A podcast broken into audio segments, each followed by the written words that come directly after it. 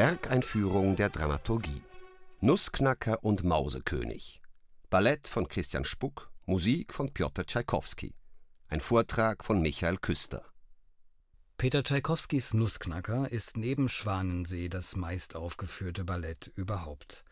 Vor allem in der Weihnachtszeit sorgt es bei Theatern in aller Welt für volle Häuser und klingende Kassen. Dabei war die Uraufführung am Petersburger Marinsky-Theater im Dezember 1892 ein echtes Fiasko. Nach dem Triumph des Balletts Dornröschen wollten Choreograf Marius Petipa und Theaterdirektor Alexander Sewolowski an diesen Erfolg anknüpfen. Sie beauftragten deshalb Peter Tschaikowski mit einem Doppelabend aus einer Oper und einem Ballett. Neben dem Schauspiel König Renés Tochter von Henri Herz als Vorlage für die Oper schlug man dem Komponisten Alexandre Dumas E.T.A. Hoffmann Adaption Histoire d'un Casse-Noisette für das Ballett vor. Die Oper, die den Titel Jolanta erhielt, wurde bereits 1891 abgeschlossen. Die Arbeit an dem Ballett allerdings verzögerte sich, da Tschaikowski vom Sujet nur wenig angetan war. Wie bei Dornröschen komponierte er Episode für Episode nach dem detaillierten Plan Petipas, der genaue Angaben zu Art und Umfang der Musik enthielt. Nach Beginn der Arbeit erkrankte Petipa allerdings und er musste die Arbeit an den Tänzer und Ballettmeister Lev Ivanov abgeben. Es war ein langer Uraufführungsabend in St. Petersburg. Das Ballett begann erst weit nach Mitternacht und die Kritik monierte, dass viel zu viele Balletteleven zu sehen gewesen waren und das Ganze doch eine rechte Mogelpackung gewesen sei. Das große Problem, mit dem eigentlich alle traditionellen Nussknacker-Aufführungen zu kämpfen haben, man sieht eine Weihnachtsbescherung in einem gutbürgerlichen Haus. Die Tochter des Hauses bekommt von ihrem Paten Drosselmeier einen Nussknacker geschenkt, der in der Nacht zum Leben erwacht und sich dann eine Schlacht mit einem Mäuseheer liefert. Das Mädchen kommt dem hölzernen Gesellen zu Hilfe, indem sie den Mausekönig mit einem gut gezielten Pantoffelwurf ausschaltet.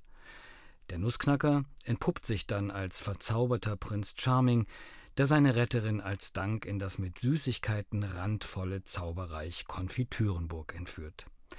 Soweit, so schlecht, muss man sagen, denn Theaterdirektor Sewolowski und Marius Petipa haben diese Handlung vor 125 Jahren wirklich sehr frei nach der Hoffmannschen Vorlage gestaltet. Viele dramatisch wichtige Punkte blieben unberücksichtigt und während der erste Akt des Balletts noch stark handlungsbetont daherkommt, ist der zweite ein reines Divertissement. Da wird dann zwar ein Ballettgeschenkpaket nach dem anderen ausgepackt, doch im Grunde passiert nichts mehr. Und irgendwann vergisst man danach zu fragen, was denn eigentlich der Grund für die Fehde zwischen Nussknacker und Mausekönig war und warum ein Nussknacker plötzlich zum Prinzen werden kann. Das alles ist bei E.T.A. Hoffmann natürlich vorhanden. In seine Rahmenhandlung rund um den Weihnachtsabend bei Familie Stahlbaum hat er ein Märchen implantiert, das uns all diese Informationen liefert. Das Märchen von der harten Nuss. Im Mittelpunkt steht die Prinzessin Pirlipat. Wie Marie, so ist auch Pirlipat ein bildhübsches Mädchen, Gewesen, muss man sagen, denn da ihr königlicher Vater die Anverwandten der gierigen Frau Mauserings hat umbringen lassen, schwört die Mausekönigin bittere Rache und verwandelt Pirlipat in ein furchterregendes Nussmonster.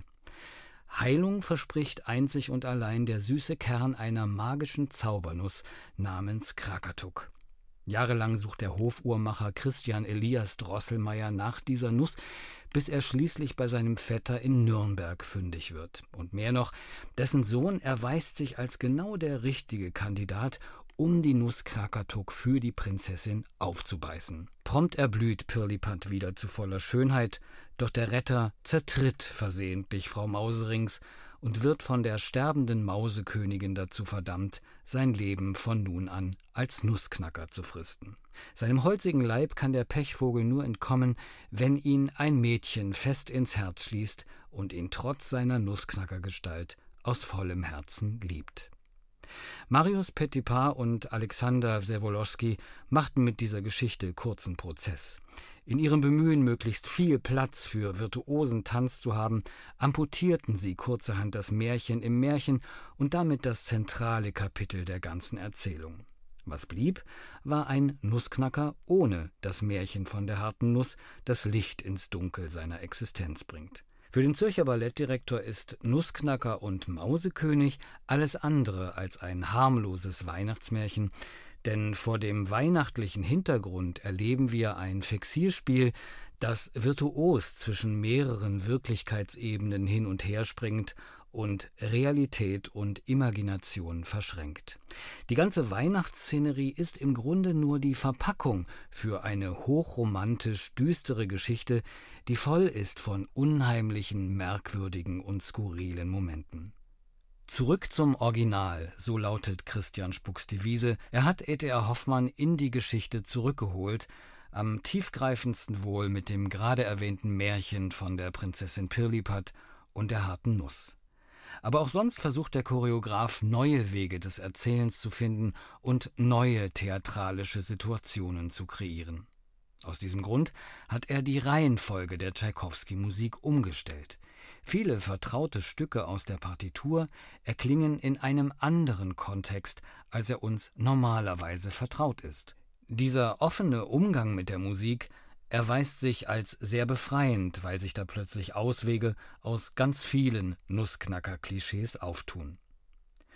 Für die Ausstattung hat Christian Spuck zwei Künstler engagiert, die erstmalig für das Ballett gearbeitet haben, den deutschen Bühnenbildner Rufus Didvistus und die israelische Kostümbildnerin Buki Schiff, die beide eine wunderbare Balance finden zwischen großer, bombastischer Ausstattung und dem gleichzeitigen Unterlaufen von Kitschgefahr, die beim Nussknacker ja auch immer sehr groß ist.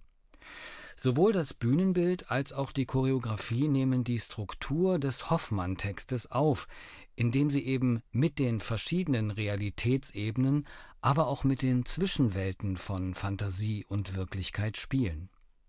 Bei E.T.A. Hoffmann schenkt Drosselmeier den Kindern Marie und Fritz ein selbstgebautes, zauberisches Spielwerk, ein Schloss mit mechanisch bewegten Figuren, und genau das war die Ausgangssituation für das Bühnenbild von Rufus Didvistus. Er hat einen Raum geschaffen, wenn man so will, Drosselmeiers Werkstatt, der wie eine Kombination erscheint aus einem aufgelassenen Revue-Theater, einem Antiquitätenladen und einem Wohnzimmer mit vielen versteckten Fächern und Öffnungen. Eine Welt, in der sich Dinge verselbstständigen und die Realität außer Kraft gesetzt werden kann.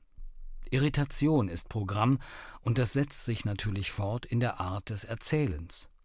Die Hauptfiguren, die später das Zuckerland bevölkern, die tauchen auch in Maries Familienrealität auf, wie etwa drei Tanten, Tante Schneeflocke, Tante Blume und Tante Zuckerfee.